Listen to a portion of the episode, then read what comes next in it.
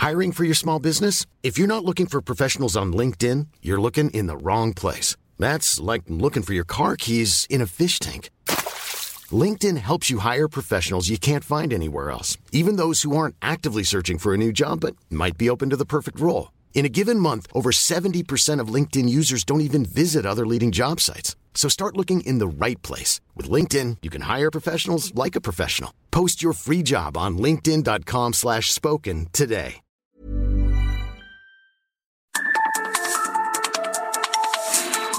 Norte las coordenadas de la información. Con Alejandro Cacho.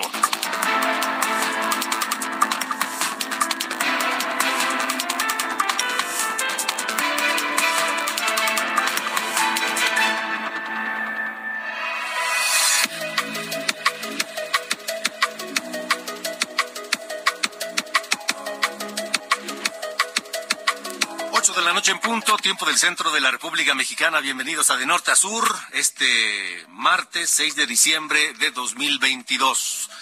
Yo soy Alejandro Cacho y me da un enorme gusto saludarles a quienes nos escuchan a través de eh, la cadena nacional de Heraldo Radio, por supuesto, y en México, a lo largo y ancho del país, en eh, toda la República Mexicana, y también a quienes nos siguen a través de Now Media Radio en los Estados Unidos. Ayer le dábamos la bienvenida a dos estaciones más que se unen a la cadena internacional de Heraldo Radio a través de Now Media Radio en Iowa, en eh, Independence y en, eh, re- recuérdenme el nombre, Rapids.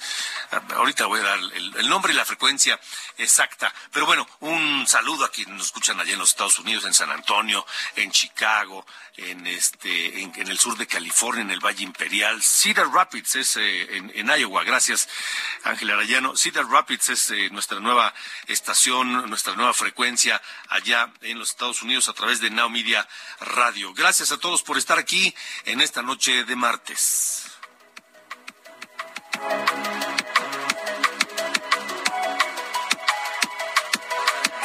Temas interesantes, tenemos eh, cosas importantes y que poner sobre la mesa para discutir, para analizar, para comentar.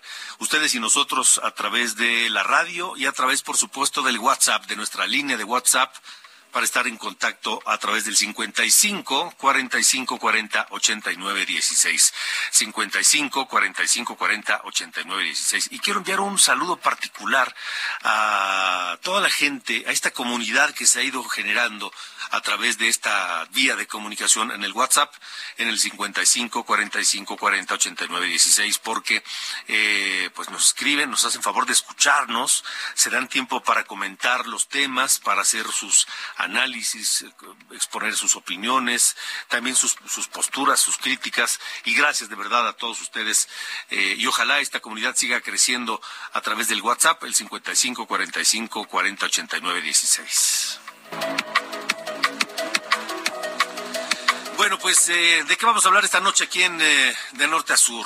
Mire, se dio a conocer la lista definitiva de cinco ministros que han levantado la mano, se han postulado para presidir la Suprema Corte de Justicia de la Nación y el Consejo de la Judicatura Federal. ¿Por qué es tan importante?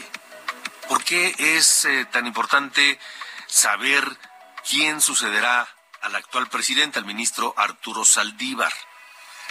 Pues uno, porque es uno de los poderes de la Unión del Estado mexicano, el Poder Judicial, la Suprema Corte de Justicia y eh, el Consejo de la Judicatura Federal, ni más ni menos. Entonces, primero por eso. Segundo, porque las eh, controversias jurídicas, constitucionales, en materia de derechos humanos, de cualquier derecho, finalmente pueden llegar hasta la Corte. Y es la Corte quien debe analizar los asuntos y fallar. Y lo que la Corte decide es la última palabra. No hay otra instancia y lo que la Corte dice es lo que se hace. Punto. Por eso es importante. Además, existe desde hace años la percepción de que en la Corte se toman demasiado tiempo para resolver eh, algunos asuntos, otros no tanto. ¿De qué, ¿De qué depende de que se tarden o no? Algunos dicen, bueno, depende de, pues, quien tenga en sus manos, o sea, quién de los ministros tiene en sus manos el análisis del asunto y en hacer la propuesta para discutirla. Pero, pero también dicen, depende de los intereses políticos, de los intereses económicos, hasta de la, de la repercusión mediática que tienen los asuntos. ¿Cuáles son esos intereses?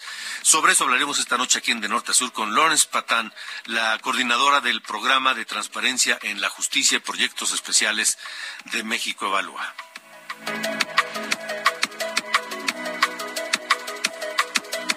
También se, se preguntan ustedes cómo será la economía del planeta en las próximas décadas, en el próximo medio siglo? ¿Seguirá existiendo este equilibrio o desequilibrio, como lo quieran ver, entre ricos y pobres, entre países poderosos? ¿Seguirán prevaleciendo las grandes potencias que hoy conocemos, económicas, China, Estados Unidos, la Unión Europea en su conjunto? Eh, ¿Qué pasará? ¿Qué pasará con la economía mundial? ¿Habrá, seguirá habiendo una hegemonía? ¿Seguirán las guerras comerciales? Bueno, pues de eso hablaremos esta noche con Gabriela Siller, directora de análisis económico de Grupo Financiero Base, porque hay predicciones de los economistas de este influyentísimo grupo Goldman Sachs acerca de qué va a ocurrir en la economía mundial de aquí y hasta el 2075. ¿Cuáles serán las economías que dominarán el planeta en medio siglo más? ¿Cómo estará México? ¿Cómo estará la economía mexicana? En 50 años hablaremos de eso esta noche aquí en De Norte a Sur. Bueno, ya que hablamos de economía, la secretaria de Economía, Raquel Buenrostro, aseguró que México ya trazó un plan de trabajo en materia energética para tratar de resolver las diferencias con Estados Unidos y Canadá en esta materia, materia energética. Y quieren resolver el tema antes de la cumbre de los líderes de América del Norte, es decir, antes de la reunión de López Obrador de México, Joe Biden de Estados Unidos y Justin Trudeau de Canadá, que se llevará a cabo en enero. Pero Buenrostro dice, se trazó un plan de trabajo en materia energética. No, a ver, espérenme. Eso no es lo que están exigiendo Estados Unidos y Canadá. Eso no es lo que están reclamando. Eso no dice el tratado comercial. Ellos están esperando, Estados Unidos y Canadá, que el gobierno de López Obrador eche para atrás las medidas que han inhibido, que han afectado a la inversión extranjera en la generación de energías limpias. Le tendremos el reporte.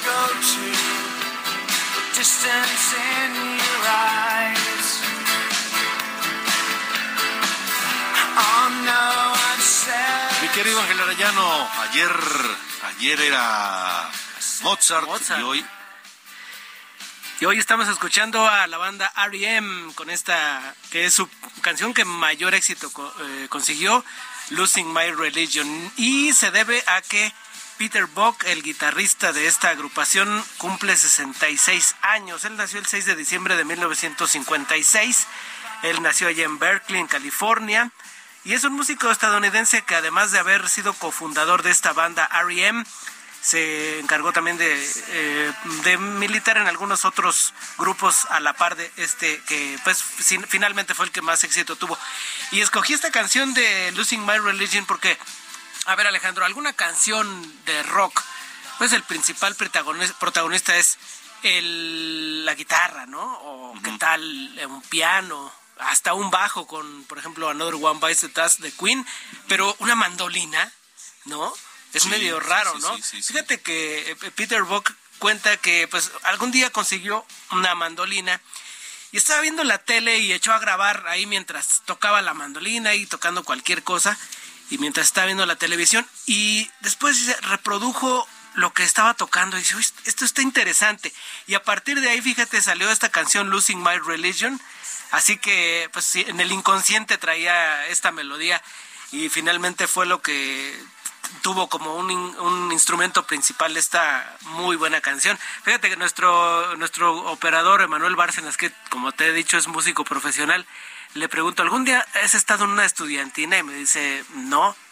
Digo, oye, si te, dijeran, el único puesto que hay vacante es de una mandolina, pues dice que los rechazaría de inmediato, ¿no?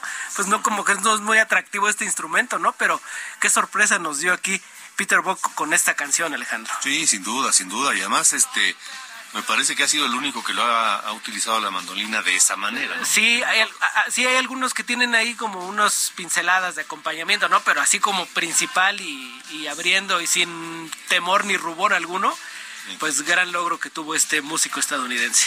Muy bien, de acuerdo. ¿No?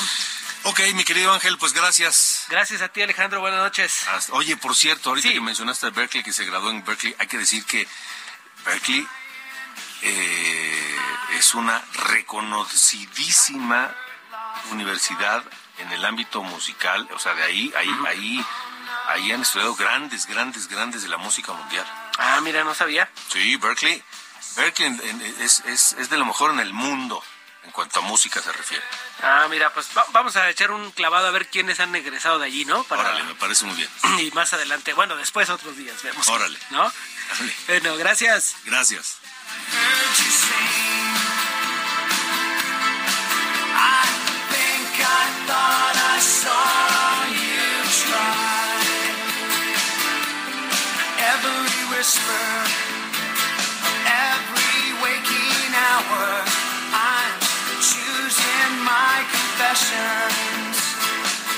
De norte a sur, con Alejandro Cacho.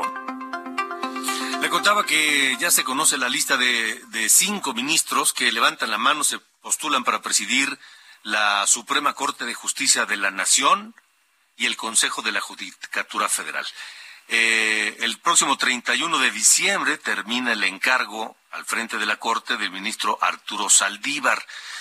¿Quiénes están en esta lista? ¿Quiénes levantan la mano? Bueno, son la ministra Yasmín Esquivel Moza, el ministro Alfredo Gutiérrez Ortiz Mena, el ministro Javier Laines Potisek, el ministro Alberto Pérez Dayán y la ministra Norma Lucía Piña Hernández. Esto es importante porque, porque, es la, última instancia de, del, del, del Poder Judicial. No hay más. Y además es uno de los tres poderes del Estado mexicano. Eh, pero, ¿qué hay de la Corte? ¿Qué habría que esperar de la nueva presidencia de la Corte?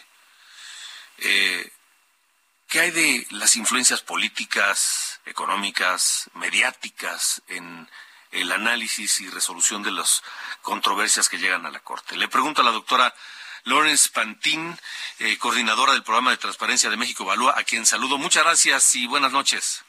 Buenas noches, Alejandro. Muchas gracias por la invitación y, eh, un gusto este, platicar contigo esta noche. Igualmente, gracias, Lawrence. Eh, ¿Qué podemos esperar o qué debemos esperar de la Corte ahora que, que, se, que se elija un nuevo presidente o presidenta? Pues yo creo que hay muchas eh, expectativas este, sobre esta eh, elección precisamente, en el sentido de que, eh, pues, digamos que ha habido ciertas eh, eh, digamos, percepciones de que eh, desde adentro del mismo Poder Judicial la presidencia de la Corte actual no necesariamente ha defendido suficientemente el tema de la independencia judicial. Ha habido muchas críticas por parte del, eh, de, varios poderes, eh, el, Ejecutivo, este, también por parte del Legislativo, este, críticas a la labor de, la, de, de los juzgadores. Eh, en particular a nivel federal, y creo que eh, lo que se espera es ver si justamente primero que nada habría como una persona que pudiera eh, pues quizás defender esta independencia judicial que es tan importante para todos porque si no tenemos una, una independencia judicial, significa que las decisiones de los juzgadores no necesariamente son imparciales. Y esto puede ser un, un, tema. De hecho, también hay otro tema que es el, el tiempo en que se resuelven los asuntos.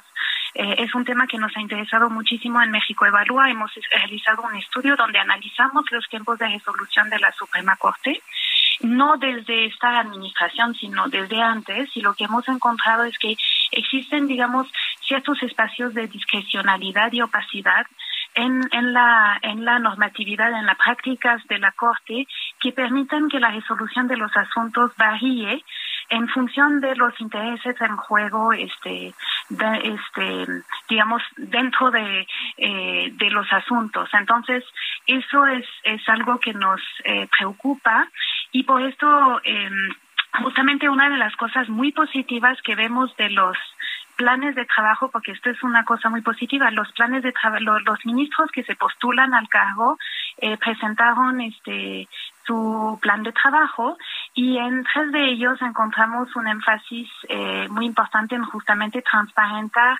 todos los procesos, por ejemplo, eh, el, de la Suprema Corte. Eh, hay un énfasis en general en los cinco proyectos, ah, perdón, los tres proyectos que enfatizan este tema de la transparencia, lo que nosotros llamamos la transparencia procesal de la Corte, que nos parece muy importante, son los eh, eh proyectos de la ministra Pina, Piña, perdón, el ministro Lainez y la ministra Esquivel ellos tienen un énfasis en este tema. Pero en general, en general los cinco candidatos tienen eh, un énfasis importante en el tema de transparencia, lo cual nos parece una muy buena noticia. Es decir, que sea en la transparencia procesal o, transparencia, por ejemplo, en el uso de los recursos, es un tema que eh, me parece que es buena noticia que los ministros que aspiran a la presidencia eh, piensen que tiene que, que, la, que la Corte y el Consejo de la Judicatura tienen que rendir cuentas a la sociedad. Me parece que, y, esa rendición de cuentas pasa por, por una mayor transparencia, ¿no? Em, entonces yo creo que esto es, es interesante. Hay un énfasis importante en el aspecto de las, eh, la justicia digital y la modernización, digamos, de las herramientas con las cuales trabajan los poderes judiciales el, perdón, el Poder Judicial Federal, quiero decir tanto la Suprema Corte como el Consejo de la Judicatura Federal, en particular en los proyectos de la ministra Piña y del eh, ministro eh, Gutiérrez Ortiz Mena. Eh, también hay cosas muy interesantes este, en, algunos otros proyectos. Eh, por ejemplo, en el proyecto del ministro Pérez Dayan se propone que la Contraloría del Contraloría del Poder Judicial de la Federación no sea digamos, no dependa eh, del, de, un nombramiento por la cúpula del mismo Poder Judicial, sino que sea independiente. Nos parece muy interesante porque esto eh, es una práctica que existe en, en las eh, secretarías, bueno, en los, sí, en las secretarías del Ejecutivo, donde en realidad las Contralorías, los órganos internos de control son nombrados por la Secretaría de Función Pública y en algunos órganos autónomos son nombrados las los titulares de las Contralorías por el, legislativo, por ejemplo, por alguien externo, digamos. No debe depender el titular de la, de la Contraloría del titular de la dependencia o del órgano porque si no, pues es muy difícil que investigue ciertos asuntos donde, por ejemplo, podría estar vinculado el mismo este titular, ¿no? Entonces, para garantizar esta independencia, eh, pues puede ser muy interesante esta propuesta. Eh, para decir la verdad, hay cosas muy interesantes. Este, pues apenas salieron las propuestas y, son bastante, eh, pues, eh, digamos, importantes en, en términos de, de página, número de páginas. No, no he podido revisar todo, pero lo, positivo que veo es eh, una unas, eh, digamos, unas ideas importantes en, en el sentido de modernizar y de eh, dar mayor confianza a la ciudadanía sobre lo que está sucediendo al interior del Poder Judicial para darle más legitimidad. También veo un interés en eh, proteger a los eh, eh, funcionarios, digamos, de, eh, digamos, eh, para proteger sus derechos laborales, evitar que haya este acoso laboral en varios de los proyectos. En fin, hay cosas muy positivas. Luego, por supuesto, habrá que ver quién gane la presidencia eh, pues su, su, su realmente eh, su voluntad para aplicar el proyecto que está proponiendo, ¿no? Pero digamos que dentro de los proyectos hasta ahora, este, me parece que hay cosas muy interesantes. Ahora también yo creo que, hay un tema importante que mencionar, este, que es el, el mismo proceso para designar al, al, quien sea el presidente o la presidenta. Esto depende de una votación de los mismos ministros y ministras que se realiza el, el 2 de enero en la primera sesión, digamos, del, eh, de la Suprema Corte, del Pleno. Y eh, nosotros y varias otras organizaciones de la sociedad civil eh, quisiéramos que eh, haya un espacio para que los ministros puedan comentar y defender sus planes de trabajo y lo ideal sería que incluso pudieran responder a preguntas de académicos, de litigantes, eh, bajas de abogados o de la sociedad civil eh, sobre sus planes de trabajo, porque creo que son temas muy importantes para la ciudadanía. Eh, Tú lo decías al inicio, las, las eh, decisiones de la Suprema Corte son fundamentales porque la Suprema Corte tiene el papel de defender nuestros derechos humanos, eh, de garantizar que se aplique la Constitución y de evitar abusos de poder, ¿no? Sí, Entonces, muy importante. Vamos a ver si al final, pues, eh, quien quede al frente de la Suprema Corte de Justicia va a marcar una línea, una línea de actuación de y, y ya sea que refrende ¿no? O mantenga la independencia que debe haber del resto de los poderes. Y, Exactamente, así es. Veremos qué es lo que pasa. Doctora Lawrence Pantin, gracias por haber estado con nosotros. Muchísimas gracias a ti y, eh, buenas noches a ti, el auditorio. Igualmente, buenas noches. Buenas noches, la doctora Lawrence Pantin es coordinadora del programa de transparencia de México Evalúa. Las 8.21. De norte a sur, con Alejandro Cacho.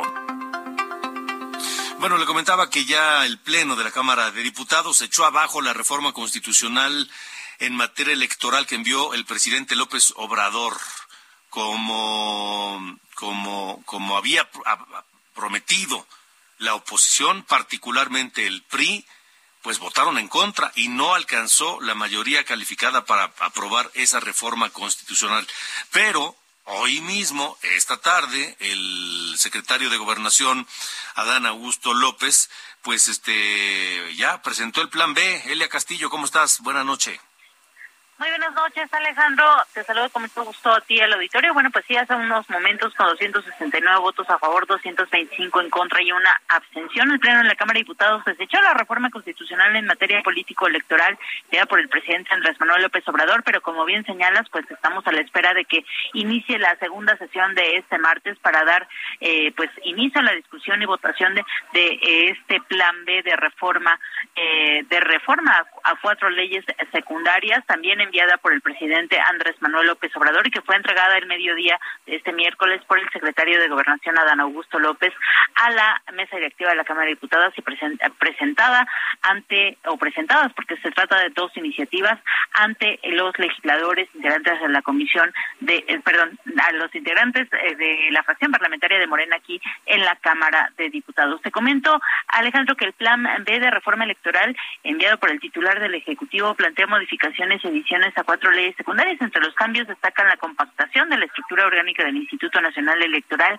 y de los organismos públicos locales, la eliminación de los fondos y, y fideicomisos del órgano electoral, la desaparición de la sala especializada del Tribunal Electoral del Poder Judicial de la Federación, que entre otros aspectos resuelve las quejas por actos anticipados de campaña o precampaña y la pues la propuesta busca también eh, o, o señala que todas estas modificaciones eh, pues tendrá ahorros de 3.605 millones de pesos para destinarlos a programas sociales, principalmente a la pensión de adultos mayores y al programa eh, Jóvenes Construyendo el Futuro. Este plan B de reforma electoral consiste en dos iniciativas. Alejandro, la primera plantea modificaciones y adiciones a la Ley General de Instituciones y Procedimientos Electorales, a la Ley General de Partidos Políticos y la segunda a la Ley General de Comunicación Social y, de, y a la Ley General de Responsabilidades Administrativas. Así es como en unos minutos espera que dé inicio esta sesión.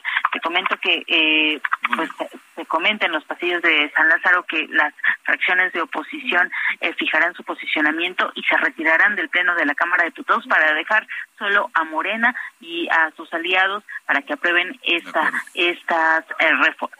Ella va a ser clave el voto de PT y Verde en esto. En fin, estaremos atentos a tu información. Gracias. Muy buena noche. Hasta luego, buena noche. Vámonos a la pausa, pero le digo rápido, suben contagios de COVID y muertes por COVID. Le voy a dar los datos más adelante aquí en De Norte a Sur.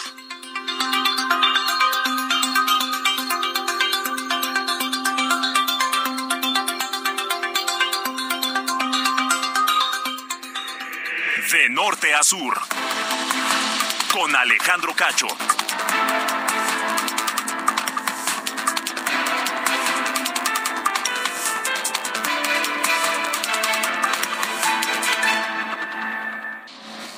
Norte a sur, las coordenadas de la información. Con Alejandro Cacho. Hey, I'm Ryan Reynolds. Recently, I asked Mint Mobile's legal team if big wireless companies are allowed to raise prices due to inflation. They said yes. And then when I asked if raising prices technically violates those onerous two year contracts, they said, What the f are you talking about, you insane Hollywood ass? So to recap, we're cutting the price of Mint Unlimited from $30 a month to just $15 a month. Give it a try at mintmobile.com slash switch. $45 up front for three months plus taxes and fees. Promo for new customers for limited time. Unlimited more than 40 gigabytes per month. Slows. Full terms at mintmobile.com.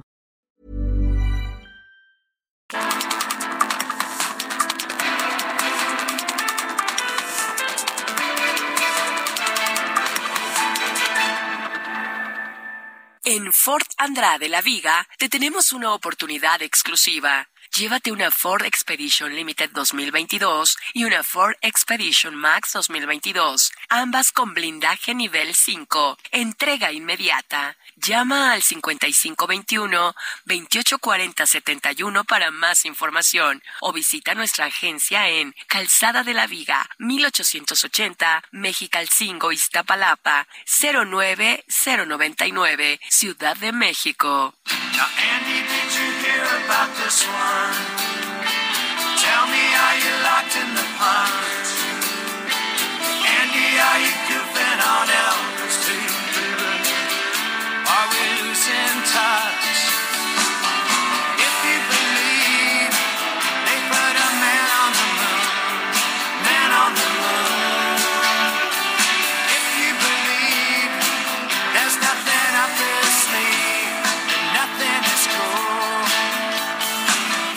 Continuamos en De Norte a Sur, escuchando, por supuesto, a R.E.M., porque Peter Buck nació el 6 de diciembre de 1956, este cofundador y guitarrista de esta banda R.E.M., y esto que se llama Man on the Moon.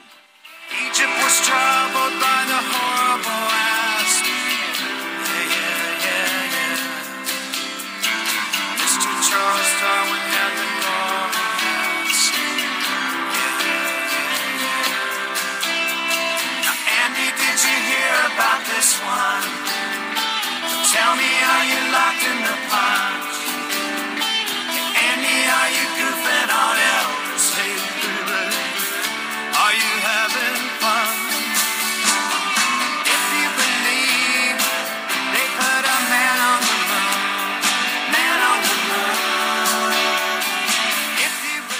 De norte a sur, las coordenadas de la información.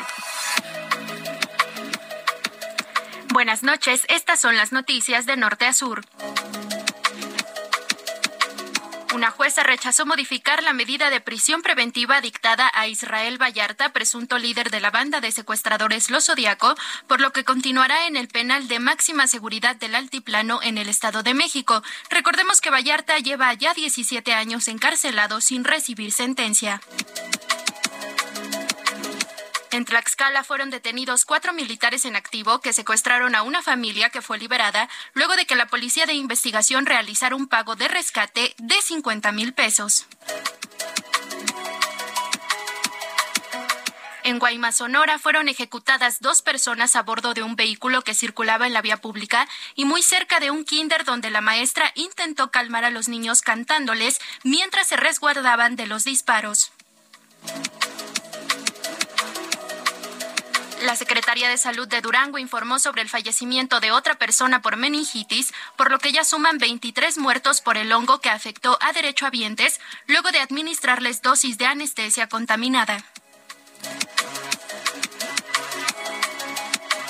Esta mañana el presidente Andrés Manuel López Obrador le negó el derecho de réplica a la senadora panista Xochitl Galvez, quien solicitó espacio en su conferencia para declarar para aclarar su postura sobre los programas sociales, luego de que López Obrador la acusó de querer eliminarlos. También en conferencia matutina el presidente aseguró que a mediados de 2023 la refinería Olmeca ubicada en Paraíso, Tabasco, ya estará funcionando a su máxima capacidad y recordó que Dos Bocas podrá procesar 340 mil barriles diarios.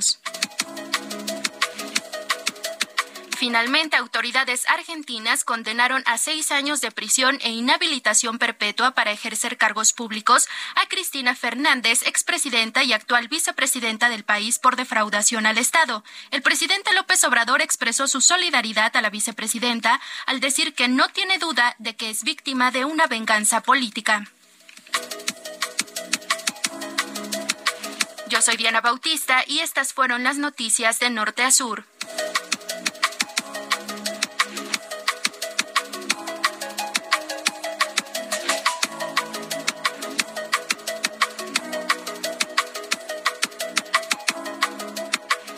De norte a sur, con Alejandro Cacho.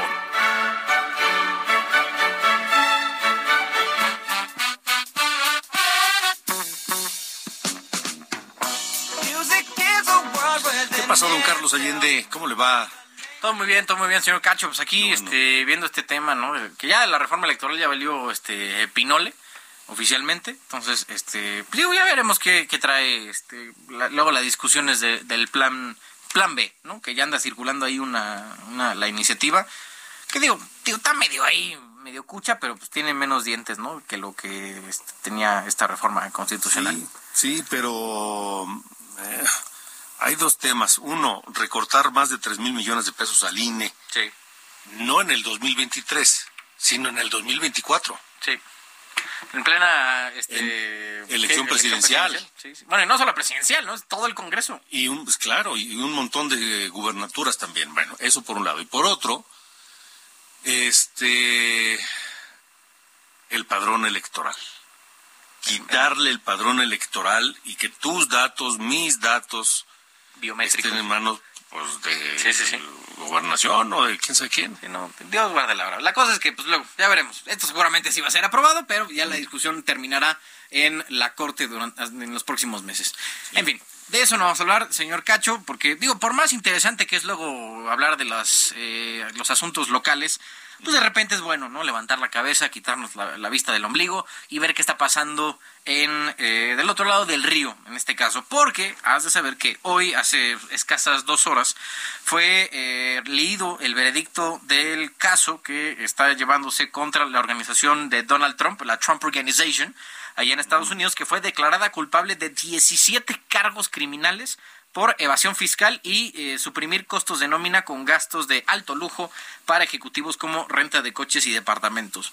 Aquí el, el expresidente no está implicado directamente, pero se entiende que él, como presidente de la, de la Trump Organization, pues sí, primero tenía conocimiento de esto y segundo lo sancionó, al menos eh, implícitamente.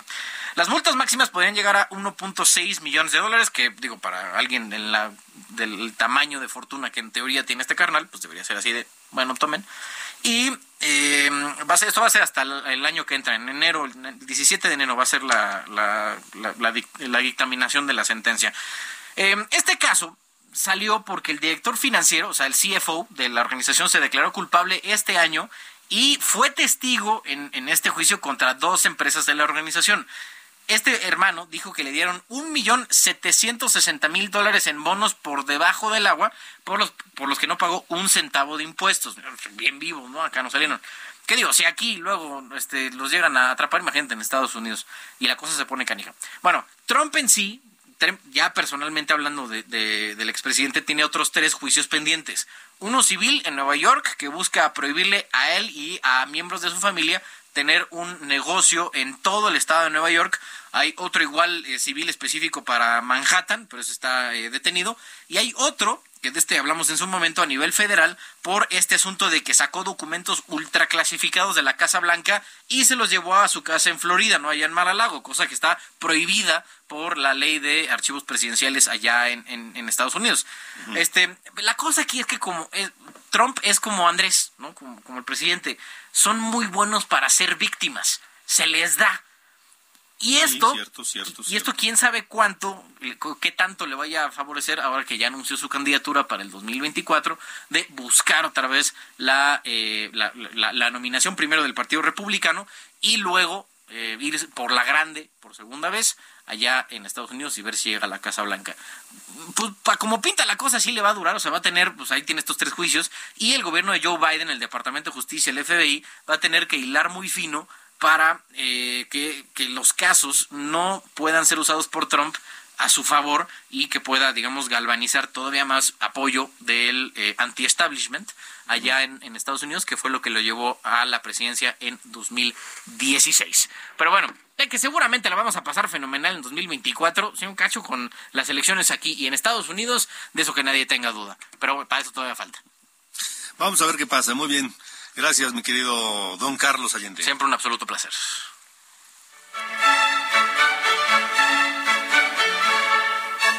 De norte a sur, con Alejandro Cacho. Continuamos, eh, son las ocho con cuarenta, tiempo del centro de la República Mexicana. Esto es de norte a sur, yo soy Alejandro Cacho. Y no sé si ustedes se han preguntado, ¿qué va a pasar en el futuro? ¿Cómo este planeta será? Pues en el lapso de años que nos va a tocar vivir. Depende, por supuesto, de la edad de cada quien, pero pensemos en, no sé, 50 años. ¿Cómo va a ser el planeta? ¿Van a seguir los equilibrios económicos o desequilibrios económicos, como lo quieran ver, tal y como los conocemos hoy? ¿Habrá variaciones? ¿Estados Unidos seguirá siendo la, la gran potencia? ¿China por su lado también? ¿Habrá guerras comerciales? Eh, los economistas del grupo Goldman Sachs llevaron a cabo un análisis y publicaron el estudio que predice o intenta predecir la trayectoria de la economía mundial de aquí hasta el 2075. Y, y habla de nuevas potencias económicas en Asia, en Oriente Medio y en África.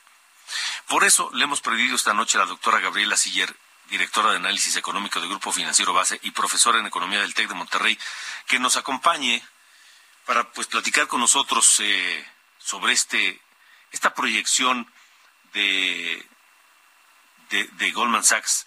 Gabriela, qué gusto y gracias por estar con nosotros. Buenas noches. Muy buenas noches, Alejandro. Un gusto de saludarte como siempre. Igualmente, siempre pues como que tenemos, me parece un- un- una, una duda natural de cualquier persona es pues tratar de adivinar cómo estará el planeta en el futuro, ¿no? Sí, pues siempre como que queremos saber qué es lo que va a pasar en el futuro. Y los economistas lo que hacemos generalmente son distintos escenarios aplicando ciertos supuestos. Y bueno, pues de lo máximo que generalmente se hacen escenarios o proyecciones son a cinco años, sobre todo porque pues ya son muchas variables las que intervienen, políticas económicas, sociales, ¿no? Y, y ya como que de cinco años en adelante ya son tantos los supuestos, pues que entonces ya estaríamos haciendo 20 escenarios distintos. Entonces se me hace que ya irnos hasta el 2075, pues es, pues no sé, casi casi como un volado, ¿no? O sea, como que cualquier cosa puede pasar.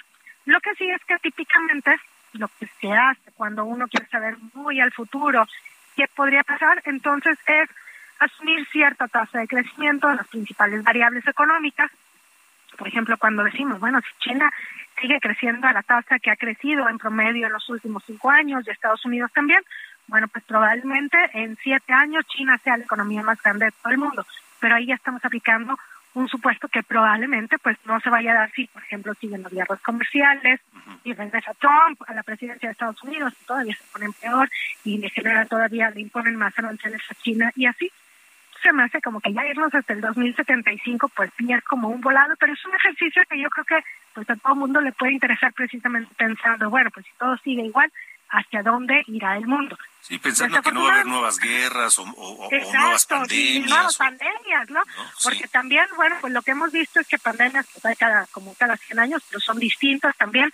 Y el mundo seguramente también, pues habrá como diferentes paradigmas, habrá que ver también si el calentamiento global cuánto afecta a las economías, cuáles son los cambios en los hábitos de consumo.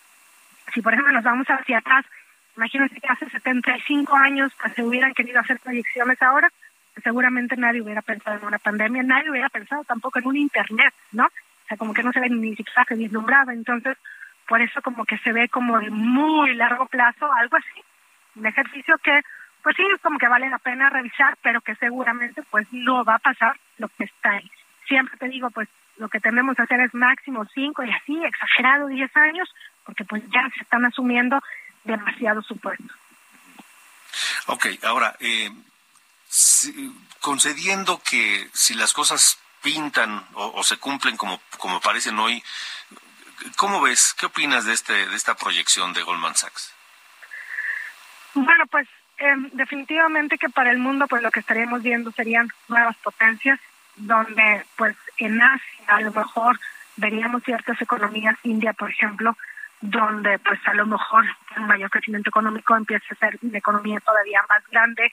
En China también tendría que haber ciertos cambios radicales y en la economía de Estados Unidos también tendría que haber una recomposición con una infraestructura que tendría que renovarse para poder seguir siendo una de las economías más grandes del mundo.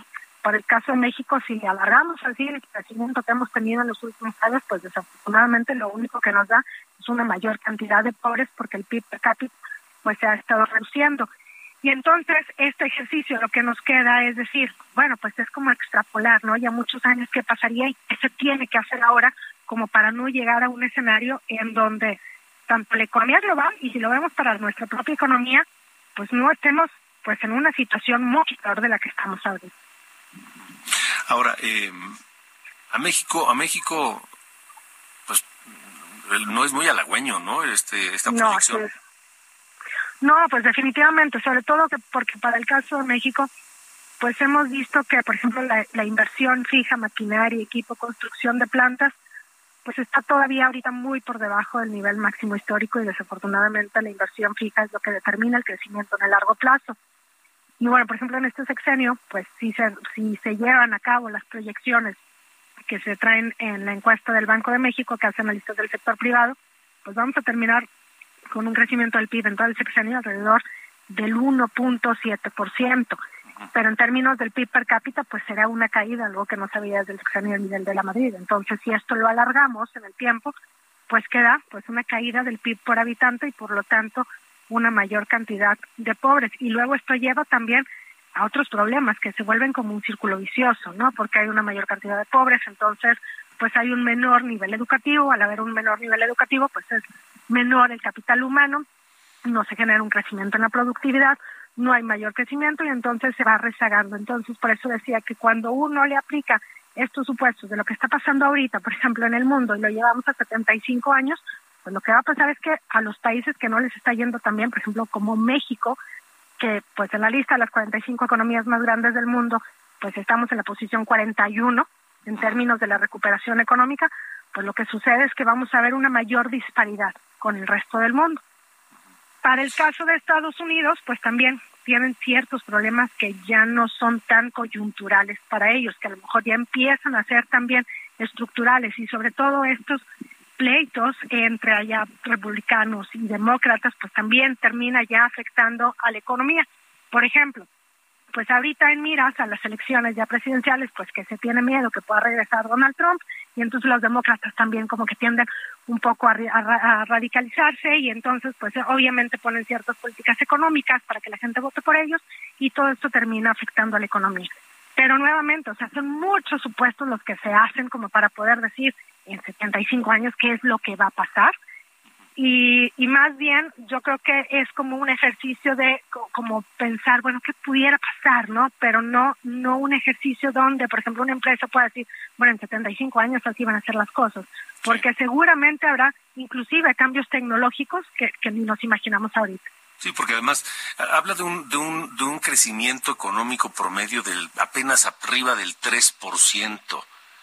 eh, híjole, yo no sé qué tan bueno sea crecimiento más o menos promedio del 3% en global. Sí, inclusive cuando vemos ese 3% promedio global, donde hay países, pues que entonces van a seguir creciendo tasas elevadas. Por ejemplo, no sé, si China sigue con sus políticas así de, pues, eh, ayudar a la infraestructura y demás, a pesar de que tiene una guerra comercial con Estados Unidos, pues sigue creciendo a tasas elevadas, ¿no? China, por ejemplo, en el 2020, pues a pesar de haber vivido la pandemia, no se contrajo su Producto Interno Bruto. Y por otro lado, pues si hay países que tienen tasas muy elevadas, pues habrá otros países en donde las tasas de crecimiento son muy pequeñas, ¿no? Inclusive, bueno, pues para el mundo, cuando decimos que hay un crecimiento menor al 2%, ahí es donde ya se habla de una recesión global. Entonces, sí, como que no se ve muy favorecedor el escenario, pero tampoco, no sé, yo recomendaría no asustarse con eso, porque está ya tan, tan en el largo plazo, yo creo que van no van a ser así las cosas, ¿no? De acuerdo. Pues interesante punto de vista, doctora Gabriela Silla. Gracias por haber estado con nosotros. Muchas gracias a ti, Alejandro. Bonita que noche. Estés muy bien, gracias. La directora de Análisis Económico del Grupo Financiero Base y profesora en Economía del TEC de Monterrey, las 8.49. De norte a sur, con Alejandro Cacho. Y bueno, ya que hablamos de economía, Raquel Buenrostro, la secretaria de Economía, aseguró que México trazó un plan de trabajo en materia energética para tratar de resolver las diferencias con Estados Unidos y Canadá. Noemí Gutiérrez, ¿cómo estás? Buenas noches. Hola, muy buenas noches, Alejandro. Pues comentarte que esta tarde el presidente Andrés Manuel López Obrador se reunió en privado en Palacio Nacional con Raquel Buenrostro, secretaria de Economía, y como, buen y como bien comentabas, pues Raquel Buenrostro afirmó en entrevista que México ya tiene todo un plan en materia estratégica y dijo esto se tienen que resolver antes de que se lleve a cabo la cumbre de líderes de América del Norte que está programado el 9 y 10 de enero en la Ciudad de México. Recordar que en esas fechas se van a reunir aquí en la capital del país el presidente de México, López Obrador, de Estados Unidos, Joe Biden, y el primer ministro de Canadá, Justin Trudeau. Pero escuchemos qué fue lo que dijo esta mañana, esta tarde, la secretaria de Economía. Le presentamos, entre otras cosas, un programa de trabajo para que todo se tratara de resolver en el mes de enero. Estamos pendientes ellos de la retroalimentación que tengamos de la propuesta de trabajo que nosotros le presentamos. ¿En enero entonces? Depende de lo que ellos acepten. Bueno, Alejandro, comentarte que la secretaria de Economía dijo que después de estas reuniones que tuvo en Estados Unidos, sobre todo con Catherine Tai, representante comercial, dijo que México se están incluyendo varios temas, entre ellos el energético, pero también de libre comercio. Y también confío que en materia energética, pues México no llegue a estos paneles de solución de controversia en el marco del TNE. Que escuchemos nuevamente a Raquel Buenrostro. No se va a llegar al panel entonces, no se van a llegar a los paneles.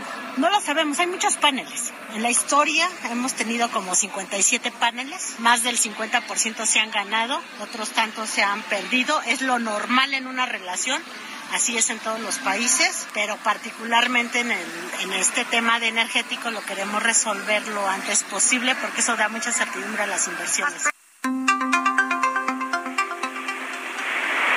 Y bueno, dijo que de los temas que no van a ser negociables para México en esta negociación, pues es la soberanía, ya que dijo no tiene nada que ver con el Estado de Derecho. También Raquel Buenrostro dijo que México es un país atractivo para la inversión y así lo están viendo en el extranjero. Alejandro, la información que te tengo. De acuerdo, Noemí, gracias, gracias. Bueno, pues este, así está la situación. Vamos a ver si esas, esa ruta trazada, ese plan, pues este le funciona y lo aceptan las contrapartes de Estados Unidos y Canadá. Vamos a ver, porque ellos lo que están pidiendo es otra cosa. En fin, gracias, gracias por sus uh, llamadas y comentarios. Susana Espinosa desde el Estado de México. Buenas noches, Alejandro. En cuestiones de economía sería conveniente pensar primero si tendremos naturaleza y planeta, porque esta gente no piensa en ella solo en el dinero. Saludos. Gracias, gracias, este, Susana. Espinosa. También, buenas noches, ¿me podría informar por qué está totalmente detenido el tráfico en circuito interior hacia Chapultepec? Híjole, la verdad es que no lo sé, pero bueno, a ver si, si, tenemos alguna, alguna información. Eh, me están informando que hay ahorita en, fuera del Palacio Nacional una, pues una especie de protesta en la que se está proyectando sobre eh, la fachada de Palacio Nacional una, una pues la leyenda, este el hashtag, el INE no se toca. Una proyección estas de, de, de, de luz sobre la fachada de Palacio Nacional que dice el INE no se toca, justo frente a la- en, en- los muros de Palacio Nacional. Eh, ahorita vamos a ver lo de lo del circuito interior. Me gusta mucho la forma de dar las noticias. Felicidades, muchas gracias.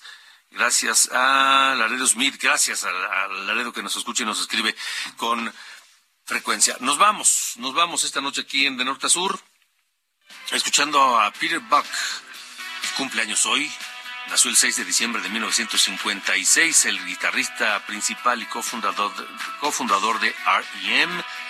y esto que se llama Shiny Happy People de R.E.M.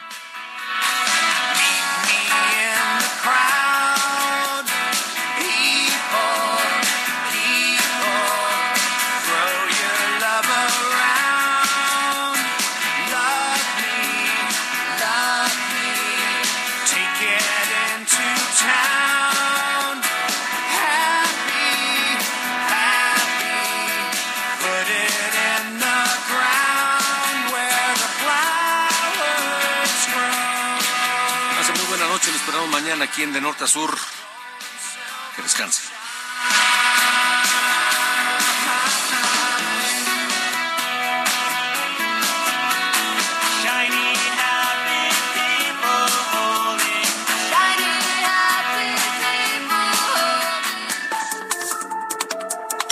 Esto fue De Norte a Sur, las coordenadas de la información. Con Alejandro Cacho.